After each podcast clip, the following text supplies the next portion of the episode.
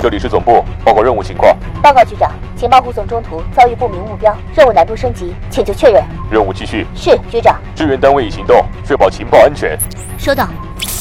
元气少女已前往指定位置，预计五秒内完成准备工作。动力系统检测完毕，液压正常，战斗准备就绪。各单位注意，准备行动。三、二，元气少女出击！嘿，大家假期好，我是大宝。哎呦，伴着这种非常慵懒的这种音乐，哎，不好意思。四月份已经到月尾了，但是今天是我们假期的第二天。您这假期过得怎么样呢？您有什么安排呢？就比如说现在，我正在夏威夷的海滩上晒着太阳。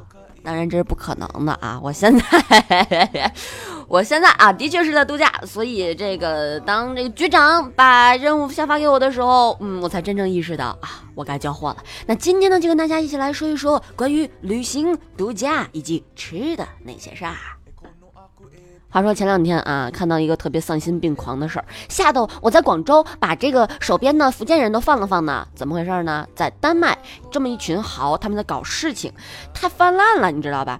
丹麦驻华使馆发文说，有一些入侵的生蚝，它集中在了西南海岸的瓦登海国家公园以及日德兰半岛北部的利姆水道地区。那这个新闻一发呢，都引起了大家的重视。你说这个蚝是吃还是不吃呢？所以就有这个新华社的记。记者他前往了瓦登海国家公园，就体验了一把当地的生蚝 safari。那这个 safari 呢，它原指是在非洲观看或者狩猎野生动物的旅行，而生蚝 safari 呢，就是瓦登海国家公园为发展当地的旅游开发的农家乐项目。那导游带着游客在退潮之后去浅滩湿地上来捡一捡生蚝。那出发之前呢，你需要做好以下准备，比如你得穿好防水连靴裤，带上网兜、防水手套等等工具。在到达海滩之前，沿途啊就是大片的草地，牛羊就在路边悠闲地吃草，时不时还可以看到成群的野鹤飞起，哇，简直恍惚之间是置身在真的非洲草原的 safari。那究竟这蚝该怎么吃呢？其实你只要捡就可以了，因为这生蚝真的是非常的多。你捡拾生蚝当然是需要一直弯腰，但时间一长你会觉得腰酸背痛，再加上海风又大，冷气逼人，所以。这个农家乐的项目是大打折扣。那这一次，这我觉得这个新闻一出啊，可以对这个农家乐项目进行非常大的宣传。那就比如说，我现在啊，其实就有点蠢蠢欲动了。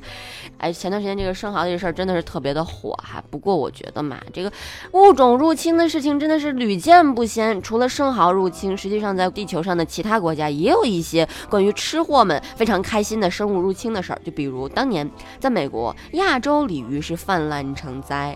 呃原本为了改善生态环境而引进的这个亚洲鲤鱼，在近些年来是快速的繁衍，导致当地鱼种数量是锐减。而美国人呢又不爱吃鲤鱼，所以这样当地人非常的头疼。那后来呢，为了避免亚洲鲤鱼种群扩张给当地生态带来一些进一步的破坏，美国很多地方都在想方设法的去灭杀鲤鱼，遏制鲤鱼种群扩大，但是成效呢一直不大。所以我想，咱们现在除了可以有蚝签、鲤鱼签，我觉得也 OK 了啊。好，除了美国在德。德国、中国大闸蟹。来这儿抢地盘了。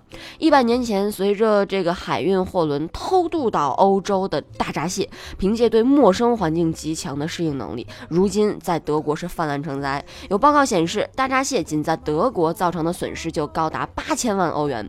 不过，让德国人担惊受怕的大闸蟹问题，随着中国、越南等东亚各国民众在欧洲的不断增多之中，啊，出现了转机啊，干得漂亮！好，这个关于吃这个事儿，其实我只想说四。个字口下留情。那关于旅行呢？吃应该是旅行中非常重要的一部分。就比如说最近我看的这部影片《喜欢你》啊，在这我不是做广告，真的是看完这个之后，不仅仅想去吃，更想谈恋爱呀，有没有？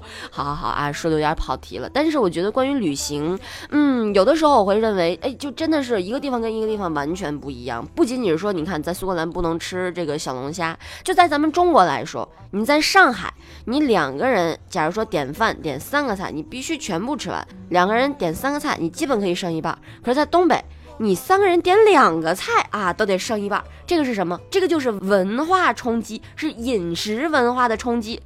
那关于旅行的时候有什么这种文化冲击呢？其实还有，就比如说一直以来我们喋喋不休的在争论的甜豆腐脑好吃还是咸豆腐脑好吃啊？作为一个咸豆腐脑党者，啊，你们不要打我，不要打我，不要打我。好，那我觉得现在如果说您出门旅行的话，我觉得最最能够凸显文化差异的就一个，就是你究竟支不支持支付宝或者微信支付。